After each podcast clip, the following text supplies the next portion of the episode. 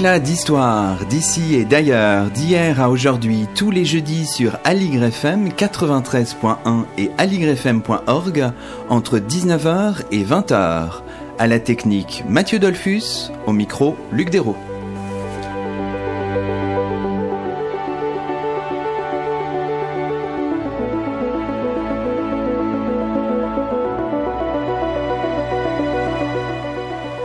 Bonsoir à toutes et à tous, c'est le 16e numéro d'Éclat d'Histoire sur Aligre FM et nous avons le grand plaisir d'accueillir à notre micro trois invités, Céline Borello, Philippe Chometti et Lucien Fagion. Bonsoir à tous les trois. Bonsoir. Bonsoir, Luc. Céline Borello, vous êtes professeur d'histoire moderne à l'université du Mans. Alors on dit, euh, c'est pas forcément très heureux, Le Mans Université. Hein.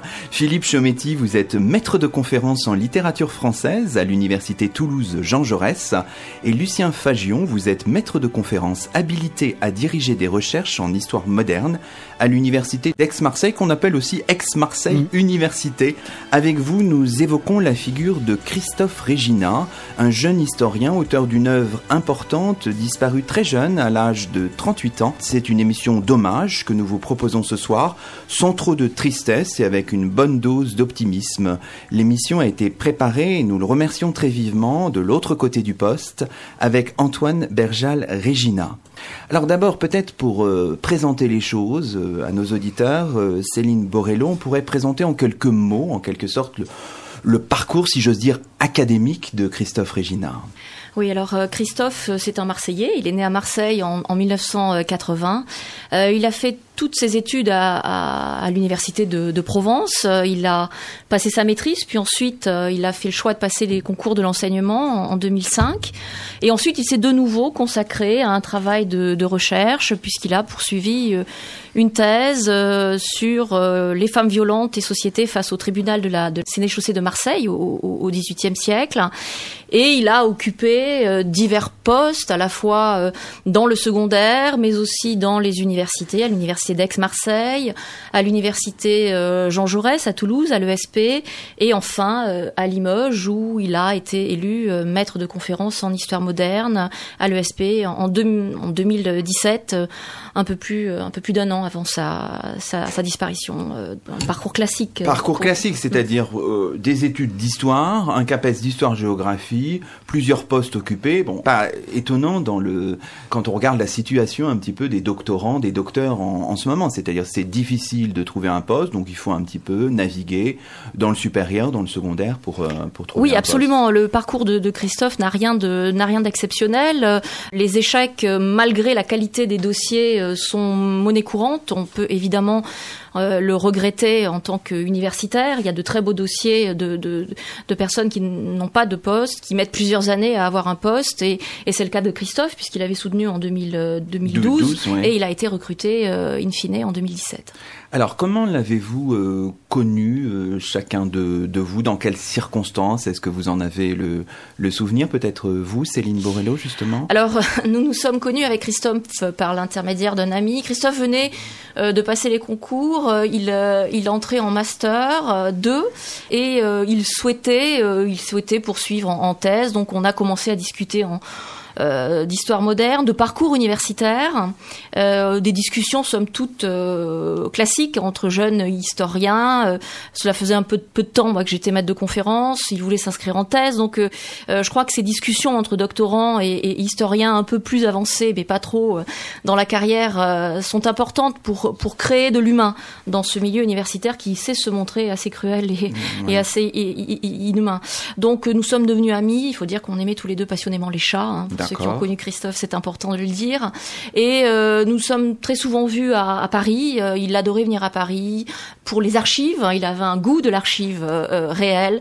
Pour la BNF, il adorait les livres, pour les musées, pour les colloques, euh, pour les émissions auxquelles il a pu participer, comme par exemple la bibliothèque Médicis, euh, où il avait donné la réplique à, à Jean-Pierre Elkabbach, ouais. qu'il avait invité à parler de son ouais. livre La violence des femmes, euh, histoire d'un tabou social en 2011. Ouais. Et il s'était beaucoup préparé pour cette émission. Il était très méticuleux, il ne voulait rien négliger, et il était revenu euh, épuisé, mais heureux de ce moment d'échange assez fort, assez vif. Oui, on en reparlera. Euh, et Christophe était curieux de tout. Euh, il vivait à 100 à l'heure. Euh, voilà, je crois que c'était très combatif aussi. euh.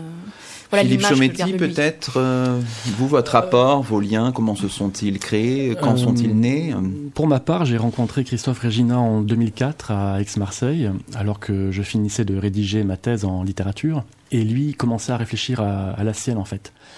Et l'un des sujets de conversation qui nous a rapprochés intellectuellement, c'est la poésie, parce que lui euh, travaillait euh, dans le cadre, enfin dans le cadre de la prostitution féminine. euh, il avait rencontré un personnage un peu particulier, la sœur Marie-Thérèse de la Croix, dont le poète euh, provençal Jean de Cabane a fait une satire euh, virulente et haute en couleurs. Et c'est un sujet qui m'a beaucoup intéressé. Et puis de mon côté, moi je travaillais aussi sur euh, les femmes poètes et sur les femmes savantes et les muses savantes dans les, dans les cercles euh, lettrés. Euh, La marquise de Rambouillet, la duchesse de Bouillon par exemple, ou euh, Madame Deshoulières. Et euh, je demandais régulièrement à Christophe Régina des éléments de bibliographie sur l'histoire des femmes.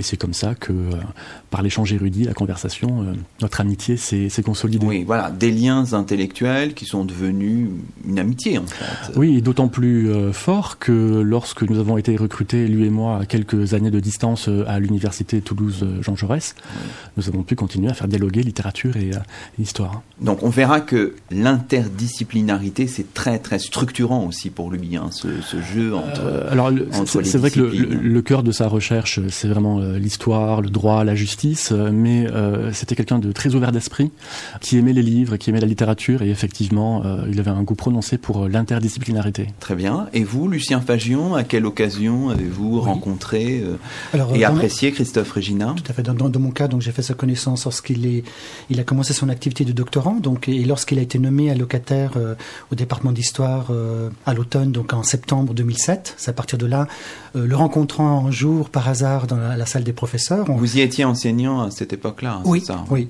Et le rencontrant, justement, euh, je ne le connaissais pas, donc je, je- je lui ai posé la question, enfin, je me suis présenté, je lui ai demandé ce qu'il faisait comme thèse de doctorat, et de fil en aiguille, euh, déjà le sujet me passionnait beaucoup, même si je, m'occupe d'autres espaces que ceux de la Provence, et de fil en aiguille, justement, euh, c'est tisser ce lien intellectuel et aussi par la suite l'amitié hein, entre Christophe et moi. Donc on a eu, j'ai eu l'occasion aussi, je pense, d'avoir pu le faire participer donc à sa première journée d'études en 2008, au printemps 2008, euh, 2008, et peu à peu justement, euh, je le tenais euh, au courant de ce qui se, se faisait par exemple sur les sujets qu'il étudiait personnellement, et je le tenais au courant d'éventuels colloques auxquels il pouvait participer. Il l'a fait de façon tout à fait euh, enthousiaste. hein. Il adorait les contacts et les échanges intellectuels, euh, non seulement en France, mais aussi à l'étranger, donc en Italie, en Slovénie, en Tchéquie, aux États-Unis. Donc peut-être qu'on aura l'occasion d'y revenir, Oui, mais oui, oui. vraiment un esprit très ouvert, qui aime les échanges, qui aime les défis et qui aime justement des réponses qui soient bien sûr, euh, dirais, adéquates et Mhm. Des liens intellectuels, Oui. et puis de cela est né aussi euh, Une amitié, tout à fait. voilà, Oui, euh, tout à fait. bien sûr, on comprend. Alors évidemment, euh, dans cette présentation générale de Christophe Régina, de, de- de cette figure peut-être méconnue de, de nos auditeurs, il faut dire un mot sur la fin de sa vie, un peu tragique, sur la manière dont il a euh, affronté euh, la maladie, et précisément, on pourrait peut-être euh, lire, avant que vous ne le commentiez peut-être, Philippe Chometti, un texte qui date du mois de novembre 2017, euh, qui est écrit dans un contexte particulier parce que il vient d'apprendre ou de voir confirmer un diagnostic très lourd pour lui. Il écrit dans le train qui le ramène à Limoges un texte puissant, émouvant, que je vous propose peut-être de, nous lire avant de- d'en donner quelques commentaires. Philippe Chometti. Depuis l'annonce de ma maladie, je vois les choses et le monde qui m'entoure un peu autrement. Rien fondamentalement ne change, le soleil continue de se lever, la terre tourne et pourtant pour la première fois de ma vie je prends conscience que tout ce qui m'est familier pourrait demain s'envoler. Bien entendu que cela me semble injuste, bien entendu que cela me terrifie, mais la mort se montre dans son grand dessein une formidable exécutrice de l'égalité. Elle fauche à tout âge et en toutes circonstances, les bons comme les mauvais. On la considère de loin, et pourtant elle est là, imprévisible, capricieuse, sans merci. Je ne suis pas avide de faire sa connaissance, comme pour chacun d'entre nous mon heure viendra, et je garde l'espoir de penser que j'ai encore des choses à vivre, et des choses à espérer. J'ai la chance d'avoir des amis formidables qui ont toujours été à mes côtés dans les bons comme dans les mauvais moments, que nous sommes amenés à connaître, si la vie envoie des épreuves, elle sait dans un même élan se montrer généreuse en mettant sur votre chemin des personnes formidables. Je pourrais discourir à l'infini, mais cela ne changera rien. Je dois me jeter dans l'arène. Merci beaucoup. J'imagine combien ça doit être émouvant pour vous de, de, lire ce texte. on voit aussi dans ce texte, quand on prend un petit peu de, recul, à la fois toute la, puissance hein, aussi littéraire de Christophe Regina, et puis dans cette tragédie qui s'annonce, ce, quand même ce formidable optimisme avec notamment ce, ce, je dois me jeter dans l'arène qui donne une poussée comme une quelque chose une, une résistance une volonté de résistance qui est assez qui est assez forte et qui et qui, qui suscite qui provoque l'émotion Philippe Chometti. Oui tout à fait. Euh, en fait ce texte euh, il faut le situer euh, il date de son retour de l'institut Gustave Roussy à Paris où il avait obtenu un ultime rendez-vous médical pour avoir le troisième avis d'un spécialiste après des rendez-vous déjà euh, particulièrement éprouvants au CHU de Limoges, puis à l'Ancopole de Toulouse. Et c'est là que Christophe écrit donc ce texte, juste avant de prendre fermement la décision de commencer son traitement contre le cancer. Et euh, à ma connaissance, c'est le dernier texte qu'il a laissé, c'est une sorte de testament spirituel. On l'a retrouvé manuscrit dans un carnet, c'est sa famille qui nous l'a communiqué. Il a été très certainement écrit d'un premier jet. Euh, il n'y a aucune rature. J'ai pu voir le, manuscrit. Et c'est un texte qui relève de, ce qu'on pourrait appeler l'écriture du fort intérieur, sur lequel a travaillé une de ses collègues, euh, Sylvie Mouisset. Et, c'est vrai, comme vous le dites, qu'on voit vraiment toute sa détermination à se battre euh, contre la maladie. Et surtout, ce qui me frappe dans ce texte, c'est qu'on entend la voix de Christophe, sa voix écrite d'une certaine manière. Et on perçoit oralement euh, son goût pour la langue française et pour les mots, euh, même s'il va à l'essentiel et que c'est un style euh, très dépouillé. Oui, oui. Et puis aussi, je dois ajouter, vous l'avez particulièrement bien lu. Alors, Maintenant, ce que je vous propose, après avoir campé en quelque sorte, en quelques mots, de manière générale, le personnage, c'est de revenir à ses travaux, puisque notre émission est aussi là pour ça, euh, pour faire découvrir à ceux qui ne connaîtraient pas, euh, ou pour permettre un approfondissement, faire découvrir les travaux de, de, Christophe, euh, de Christophe Regina. Alors, ce que je vous propose aussi, c'est ça peut être un, moment émouvant, c'est d'écouter peut-être aussi sa voix l'entendre un peu dans, euh, dans cette émission Éclat d'histoire sur Aligre FM. C'est un extrait d'un entretien qui date de novembre 2015 qu'il avait accordé, je pense, à deux étudiants, Amandine Bourgeot et Rémi Asmar, où il explique en quelques secondes les deux passions qui structurent sa vie intellectuelle et ce sont va nous être proposés par Mathieu Dolphus. J'ai longtemps hésité en fait entre une formation d'historien et de juriste parce que donc euh, l'histoire et le droit sont des passions lointaines. Et bon, j'ai suivi ma passion de petit garçon pour l'histoire et euh, travailler sur l'histoire de la justice, ça m'a permis euh, d'une certaine façon de pouvoir revenir aussi vers mon autre amour qui était le droit et la justice et voilà donc c'est parce que il me semble que les archives judiciaires sont les plus riches pour appréhender un temps, euh, découvrir son essence par la multitude de détails que les archives judiciaires euh, donnent. Et donc voilà, je me suis aventuré vers ça. C'était donc euh, Christophe Regina en novembre 2015, un extrait d'un entretien accordé à Amandine Bourgeot et à Rémi Asmar. Alors il a prononcé des mots peut-être importants qu'il faut décrypter peut-être pour nos, nos auditeurs. Il évoque, Lucien Fagion, les archives judiciaires dans lequel apparemment il aimait se, se plonger, ce continent d'archives. Il dit que les archives judiciaires représentent pour l'historien une masse d'informations par la foultitude, dit-il, de détails euh, qu'elles apportent. Alors, est-ce que vous pourriez nous, nous dire en quoi finalement Tout à fait. Donc, il a étudié la Sénéchaussée de Marseille, qui est un... Alors, Sénéchaussée, il faut le dire pour nos auditeurs. Tout à fait. C'est un hein. tribunal intermédiaire, donc euh, qui juge à la fois des dossiers civils et criminels. Et pour le XVIIIe siècle, qui est un siècle euh, pour lequel on a pu conserver environ 10 à non plus de 13 000 procès. Donc, il avait cet échantillon extrêmement riche euh, pour la ville de Marseille.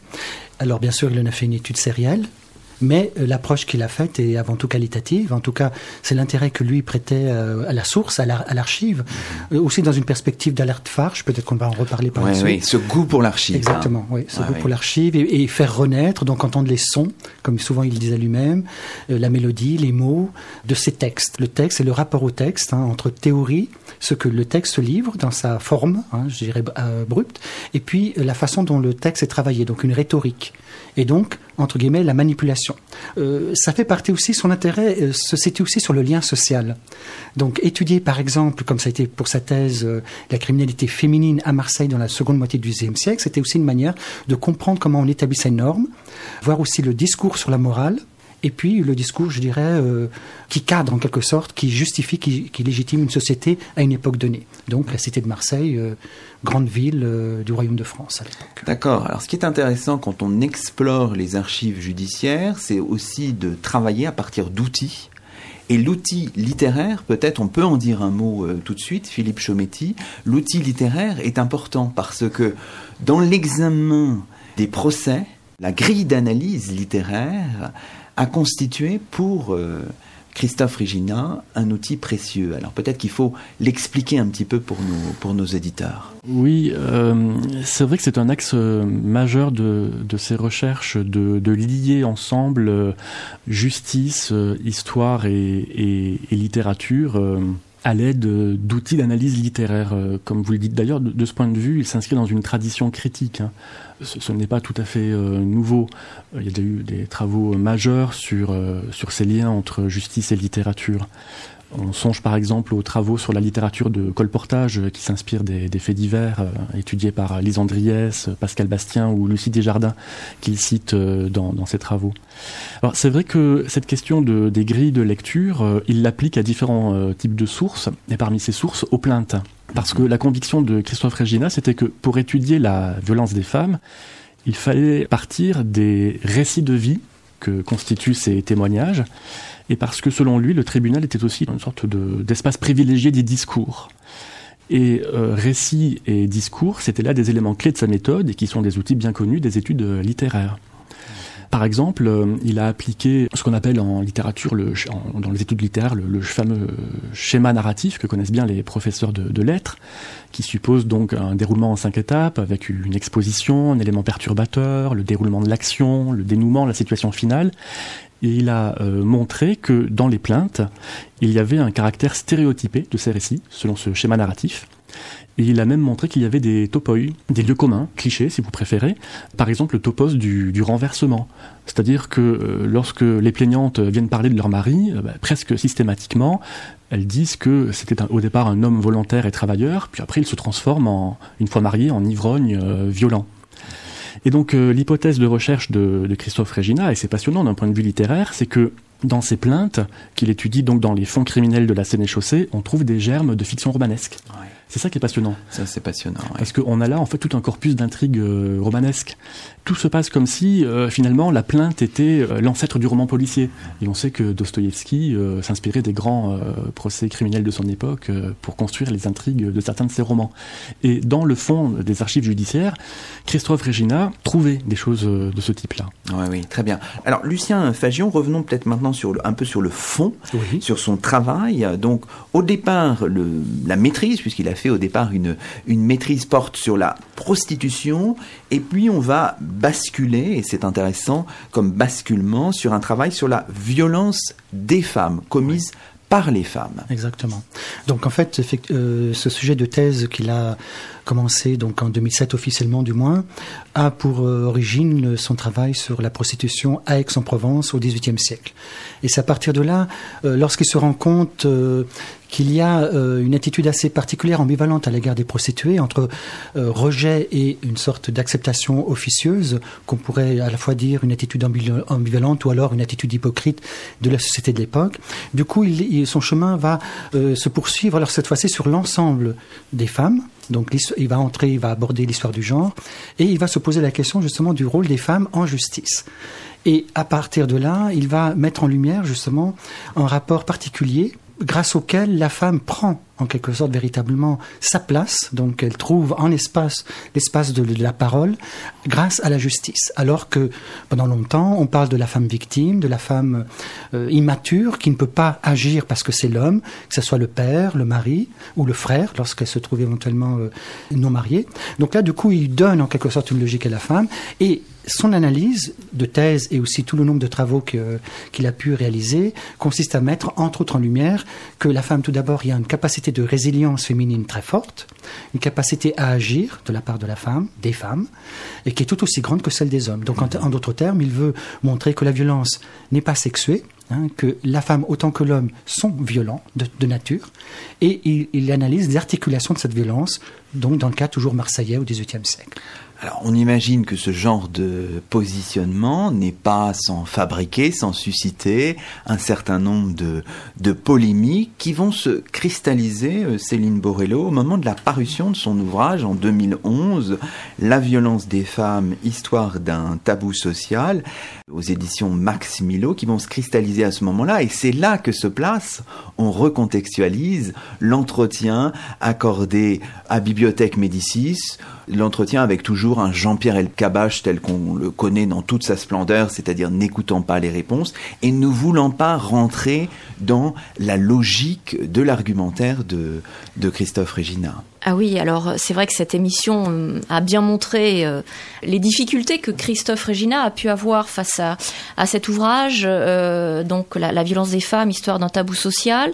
Yannick Ripa avait dit d'ailleurs que c'est un ouvrage foisonnant et polémique, hein, polémique évidemment parce que déjà pour resituer chronologiquement l'ouvrage, c'est un ouvrage qui brasse des époques très très très, très différentes. Très oui. différentes. Hein. On part de, de figures antiques, de figures mythologiques jusqu'à aujourd'hui, donc c'est une approche diachronique.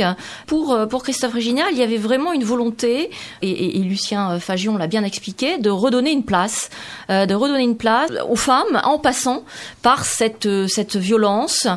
C'était pour lui faire preuve de féminisme, que de que d'oser dire que les femmes étaient aussi violentes. Ça ne voudrait pas dire qu'il s'agissait de nier la violence faite aux femmes, mais c'était pour lui une autre manière aussi de montrer toute la place qu'elles avaient dans la société euh, du temps, ou qu'elles devaient en tout cas avoir dans la société du temps qu'il qu étudiait. Oui, alors cette logique de dire, euh, qui consiste à dire je suis féministe et je parle pour autant de la violence faite par les femmes n'a pas toujours été comprise, évidemment, mais le fait même de, de, de le dire comme ça montre une certaine forme d'engagement hein, qu'aimait Christophe Regina, en fait. Absolument. Hein. Euh, Christophe savait hein, que cet ouvrage allait éventuellement lui provoquer des, des, des, polémiques chez aussi des collègues de, de, de l'université, mais Christophe aimait la, la, la, joute verbale, il aimait la provocation intellectuelle aussi, donc c'était quelque chose qu'il avait anticipé, mais je crois aussi que c'est le propre des, des, vraies thèses, des belles thèses au sens académique euh, du mot, que d'être discuté et de susciter l'échange, ouais, éventuellement l'échange, l'échange euh, euh, polémique. Et il a eu beaucoup d'échanges avec des historiennes, avec des historiens du genre notamment, mais il tenait à travers la mise en avant de cette figure de la femme violente à ce que l'égalité entre hommes mmh. et femmes prenne toute sa place et, et, tout son et tout son sens. Et, et, et il faut dire d'ailleurs que ce livre a été notamment euh, publié et traduit en polonais. Hein. Oui, Donc il, il, y a eu quand même une, une un, écho. Un écho. Euh, il a présenté ses travaux, on l'a dit, dans, dans, dans plusieurs euh, plusieurs espaces à l'étranger, à Prague, à Vienne, à Bucarest, à Venise, à Bologne, aux États-Unis. Il est allé à Denver, à Chicago, ouais. à Los Angeles, au Canada, à Montréal. Donc il a aussi porté cette parole au-delà du cercle académique français, où peut-être il y a eu une polémique qu'il n'y avait pas ailleurs dans d'autres espaces avec d'autres logiques ouais. académiques et scientifiques. Oui, très bien. Alors je vous propose peut-être pour euh, conclure un peu cette euh, séquence de notre émission de lire un extrait de cet ouvrage La violence des femmes, histoire d'un tabou social, paru chez Max Milo en 2011. Et c'est vous, Céline Borello, si vous voulez bien, qui allez lire euh, ce, ce court extrait qui se situe au tout début de l'ouvrage. Ce travail n'est pas une recherche de type misogyne, mais un travail féministe. Le débat sur l'égalité des sexes est plus que jamais au cœur de l'actualité, et à mon goût, toute prétention à l'égalité se doit d'être totale. C'est en ce sens que je revendique un travail féministe, peut-être résolument plus féministe que ceux et celles qui se définissent comme tels. Évoquer les liens entre les femmes et la violence ne suppose pas de vouloir entacher la cause des femmes, mais au contraire, de leur restituer la place qui leur revient au sein des sociétés contemporaines. La présente recherche se propose de montrer comment la réalité de la violence des femmes a toujours été évacuée, transformée, détournée, voire niée. Mais on ne met pas à plat plusieurs milliers d'années de mensonges dans un seul ouvrage.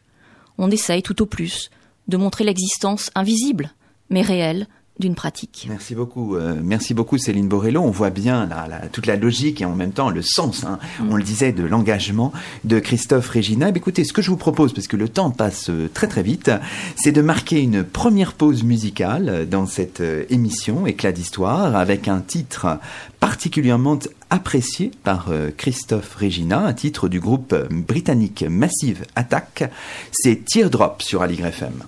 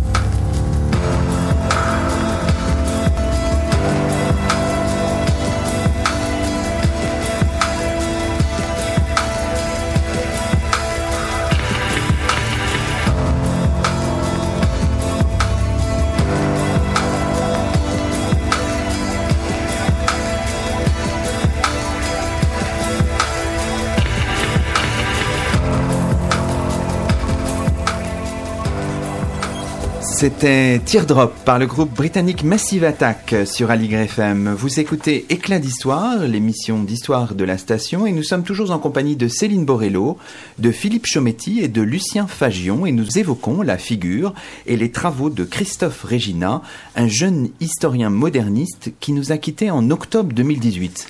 Alors dans la première partie de cette émission, nous avons un peu campé euh, le personnage, euh, si j'ose dire. Nous avons aussi bien sûr décrypté sa ligne de conduite autour notamment de ses travaux sur les violences commises par euh, les femmes. Alors maintenant, on peut présenter ces deux œuvres principales qui sont parus en 2015 et en 2017. Le premier ouvrage est paru aux presses universitaires de Provence en 2015. C'est un ouvrage qui s'intitule Genre, mœurs et justice, les Marseillaises et la violence au XVIIIe siècle, donc un ouvrage paru à Aix-en-Provence. Et le second ouvrage est paru tout récemment, donc en 2017, chez l'éditeur parisien Classique Garnier, et s'intitule Dire et mettre en scène la violence à Marseille au XVIIIe siècle. Alors si on avait à les présenter de manière très générale, il s'agit bien sûr d'ouvrages issus de la thèse de Christophe Régina, que pourrait-on en, dire de manière très, très générale, Lucien Fagion? De quoi s'agit-il? Quel est le, thème? Alors le thème principal, c'est celui des violences interféminines, donc euh, considérer les violences quotidiennes en rendant visible justement cet acte, euh, acte qui est celui euh, de l'acte violent par les femmes et contre les femmes. Donc c'était vraiment l'intérêt principal de Christophe Régina, qui par ailleurs dans, sa, dans ses deux livres montre bien que ces violences sont aussi nombreuses que celles commises par les hommes, lesquelles sont violents entre hommes aussi. Donc il y a vraiment une violence euh, particulière, enfin particulière en tout cas spécifique. Et là il met vraiment en lumière cet aspect de violence interféminine euh, qui a souvent été négligé. Alors, je dis bien souvent. Mélan, Lucien Fagion, approche quantitative et approche qualitative. Alors effectivement, il suit en quelque sorte les règles de la démarche euh, historique, historienne. Donc, euh, il y a une présentation du corpus euh, étudié, donc du point de vue quantitatif, c'est réel. Et ensuite, ce que l'on comprend aisément, il préfère l'analyse qualitative, parfois en se réclamant de la micro-histoire, en tout cas en voulant étudier des cas qui peuvent refléter justement des stratégies. Parce que, bien évidemment, l'étude de la violence féminine se fait bien sûr sur la base du document écrit, et tout l'intérêt est aussi de voir les stratégies que les différents acteurs, les victimes comme les accusés, euh, mettent en œuvre pour euh, arriver à leur fin. D'accord. Alors, il s'appuie sur des, procédures euh, criminelles. donc, en procédant par sondage, il faut peut-être nous expliquer un peu ce que ça veut dire. Hein, oui, alors effectivement, sur les 13-14 000 procès, il a retenu les plus importants, déjà en termes quantitatifs, donc ceux qui peuvent dire aussi beaucoup. Donc, il en a retenu 900, ce qui n'est pas non plus un chiffre mineur, hein, c'est pas peu. Et donc, à partir de là, effectivement, il établit une grille de lecture concernant par exemple le profil des accusés, des victimes, des témoins. Ça, c'est très important pour lui, hein, les témoins. Et puis, à travers les témoins, on peut voir aussi ce qu'il appelle euh, le tribunal des voisins, qui est extrêmement important comme acteur de normes morales, et donc mhm. agissant dans le quartier, dans la paroisse, et donc dans la ville de Marseille en l'occurrence. Donc, une grille des lectures qui permet de voir d'où viennent les individus, quels sont les âges de ces victimes, de ces agressés, de ces agresseurs, le cheminement du procès Certains aboutissent, d'autres pas. Euh, donc toutes les, le caractère interlocutoire, c'est-à-dire la capacité de répondre hein, de la partie adverse lorsqu'une accusation est formulée. Donc là, il met en jeu tout cela. Donc ça donne une sorte de polyphonie hein, euh, du, procès mhm. qui donne toute la richesse aussi euh, Bien sûr, à la matière étudiée. oui. Alors 900 procédures euh, criminelles, des factums aussi sur lesquels il s'appuie. Euh, il le dit dans, dans, ses ouvrages. Alors de quoi s'agit-il, Philippe Chometti? C'est un terme un peu technique là. Alors là, c'est le littéraire qui parle. J'espère que je, je, ne, je, ne, me tromperai pas. J'ai les littéraires ont toute leur place dans cette émission, Philippe Chometti. Alors, si, si, alors j'ai lu attentivement euh, les, les, les, articles de, de, Christophe Regina sur ce que sont les factums. C'est-à-dire, ce sont des, si j'ai bien compris, des mémoires judiciaires en fait. C'est-à-dire que la fonction par rapport à la plainte assez différente. C'est-à-dire que euh, le mémoire judiciaire permet, c'est une fonction externe, permet de populariser le procès euh, en dehors du tribunal pour faire appel à l'opinion publique et pour gagner son soutien. C'est un petit peu, euh, toute proportion gardée, comme lorsqu'aujourd'hui on fait appel aux médias pour gagner la bataille de l'opinion. C'est ça. Et parmi ces factums, donc ces mémoires judiciaires, il y en a quelques-uns de particulièrement intéressants que Christophe Regina a étudiés. Ce sont les factums de la dame Cornet, à Marseille dans la seconde moitié du XVIIIe siècle. Oui. Alors il faut peut-être préciser un petit peu de quoi il s'agit. Euh, en quelques mots, peut-être Lucien Fagier. Alors la dame Cornet est l'épouse de Monsieur Cornet, donc Barthélemy Cornet, qui est un vénitien, en tout cas de naissance. Sa famille est originaire de France et au XVIIe siècle son grand-père ou peut-être son père, on n'est pas encore très certain à ce niveau-là, mais en tout cas, sa famille a été migrée donc à Venise et s'est établie. Et donc du coup, ce Barthélemy Cornet représente les intérêts de la République de Venise à Marseille en tant que consul des marchands vénitiens à Marseille. Il épouse donc une riche marseillaise qui va devenir donc la fameuse dame Cornet et il y aura un grand litige entre les deux et qui couvre environ une trentaine d'années, entre 1750 et, et même au-delà, parce que ça s'étend après la Révolution française ah, également. Donc là, et là, c'est une matière incroyable pour les historiens. Extrêmement riche, ouais. c'est un document très riche. Les factums sont composés d'environ 500 folios. Donc là, il y aurait, et c'était son souhait, donc peut-être qu'on le fera à titre posthume, de publier tous ces papiers, euh, parce que 500 folios, c'est effectivement matière. Euh, et puis il y a le travail justement à la fois judiciaire, donc euh, comment Dame Cornet utilise la justice pour arriver à ses fins, comment son époux utilise lui aussi la justice pour contrer les, prétentions de son épouse, euh, voilà. Donc bien sûr, de part et d'autre, il y a des clichés, des stéréotypes hein, qui sont envoyés, donc véritablement là aussi une richesse euh, lexicale, mais aussi une richesse dans la démarche que les différents acteurs font au tribunal et donc la manière d'exploiter. Alors comme disait Philippe Chometti, il y a véritablement une exploitation de l'espace public qui est mmh. véritablement phénoménale et qui est intéressante et qui est un peu spécifique aussi de ce second 18e siècle, hein, qui est au diapason de tout ce qui se passe mmh. bien sûr euh, en France. Alors, si on regarde un peu ces travaux, on voit qu'une de ces conclusions qui nous semble aussi intéressante, c'est et qui va un peu dans le sens de tout ce qu'on a dit durant cette émission, c'est que les femmes ne sont pas désarmées devant la justice. Elles saisissent la justice. Ça, c'est important de le noter. Hein.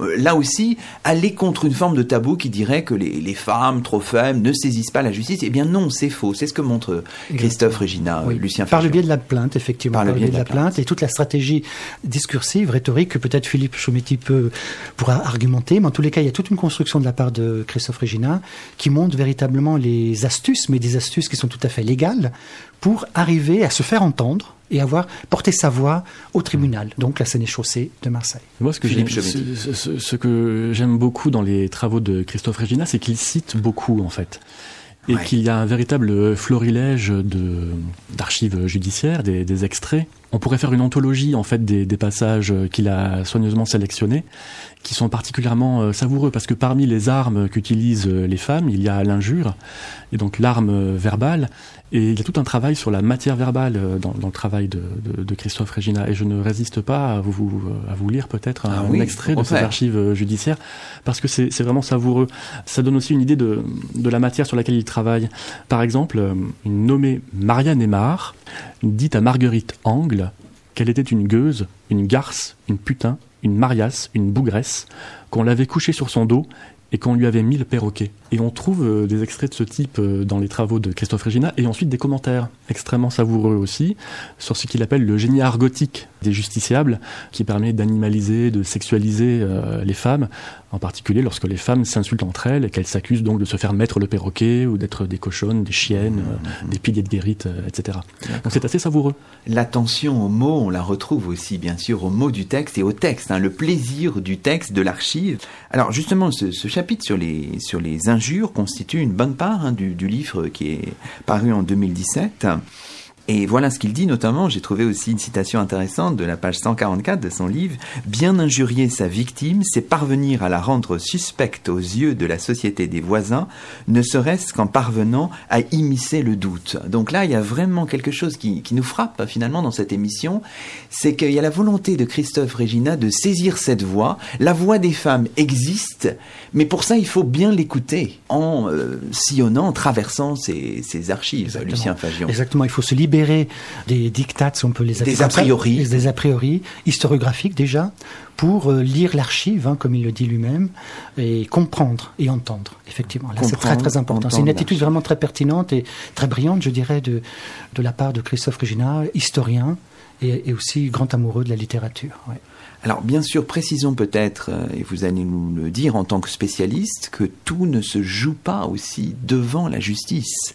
Donc il faut toujours aussi être conscient des limites de son propre objet, Lucien oui. Fagion. Alors, Parce que ce qui passe devant la justice, ce sont finalement les affaires les plus graves, mais les autres restent en dehors euh, de nos effet. archives. Donc c'est ce qu'on appelle l'infrajudiciaire. Donc c'est l'espace euh, qui permettrait, hein, idéalement, et, qui échappe euh, la plupart du temps aux historiens, c'est l'espace qui permet une conciliation entre les deux parties, à l'amiable, si on peut l'appeler ainsi. Alors là, effectivement, c'est un sujet assez difficile, dont on peut bien sûr euh, tout à fait croire, hein, depuis le XVIe et bien avant, à l'existence. c'est même très ancien.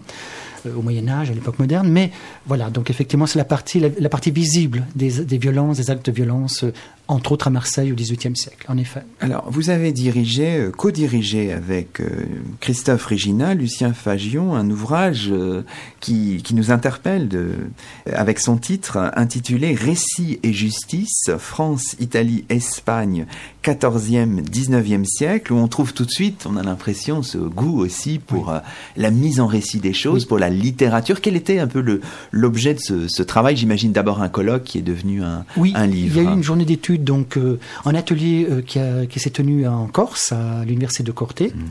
Et donc après, on a souhaité, c'était déjà en cours, donc on avait convoqué, enfin convoqué, on avait sollicité un certain nombre d'intervenants.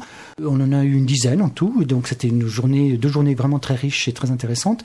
Et ensuite, on a, le livre était déjà commencé à être euh, déjà en route, hein, si je puis dire, et effectivement, ça a donné lieu à cette publication en 2014 aux presses universitaires de Provence.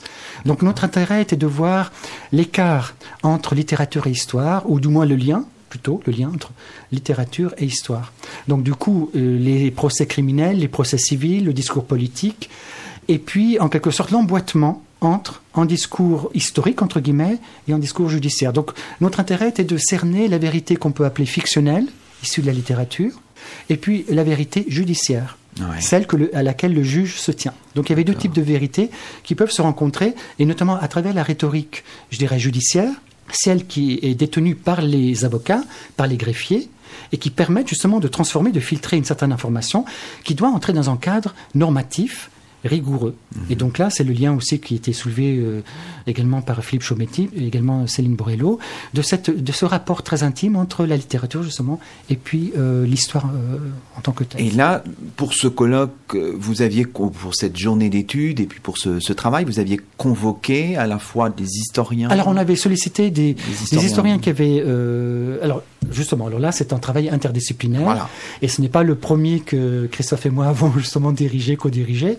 Donc ça remonte déjà en 2009, euh, lorsque Christophe avait euh, dirigé plusieurs journées d'études doctorales et il souhaitait en faire une publication. Il m'avait demandé, il m'avait proposé de m'y associer, et ça donnait lieu à ce travail sur la violence, euh, lecture plurielle euh, de la violence, donc qui est mhm. paru en 2010 aux éditions du CNRS. Donc ça, c'était la première, le première démarche commune hein, euh, d'une publication commune sur ce travail interdisciplinaire qui réunissait aussi bien historiens de l'art, historiens de la littérature, des littéraires, des sociologues, des anthropologues, des juristes éventuellement, des juristes également bien sûr, oui, des politistes hein, ou des politologues. Et donc là, ça a continué jusqu'à, je dirais, euh, le dernier ouvrage qui malheureusement, euh, dont Christophe ne verra pas malheureusement le jour, un ouvrage posthume que j'ai eu l'occasion de co-diriger avec lui et avec Alexandra Roger, qui s'intitule, euh, enfin, qui est consacré à l'humiliation et qui paraîtra ce printemps, donc 2019. Très bien. Alors, parmi justement, Céline Borello, tous les travaux qui manifestent un certain goût ou un goût certain pour l'interdisciplinarité et ce lien avec les littéraires, mais sans exclusive, avec euh, d'autres familles, euh, eh bien, on peut citer euh, le colloque Séduire, discours, représentation et pratique de la séduction du Moyen Âge à nos jours que vous aviez co-organisé avec lui. C'était, je crois, à Toulouse en juin 2017. Mm, absolument, absolument. Non, nous, avions co-organisé ce travail à trois, avec Christophe, Régina, mais aussi avec notre collègue professeur de, littérature à l'université d'Orléans, Gabriel euh, Ribémont.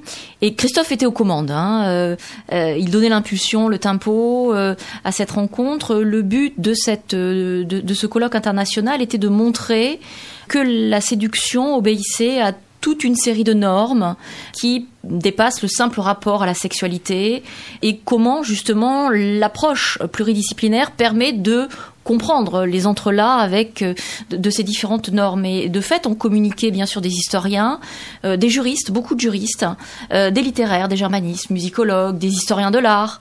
Là aussi, malheureusement, Christophe ne pourra pas être là pour mettre la main finale à ce travail, mais les actes sortiront Prochainement. Prochainement, Ouais. prochainement.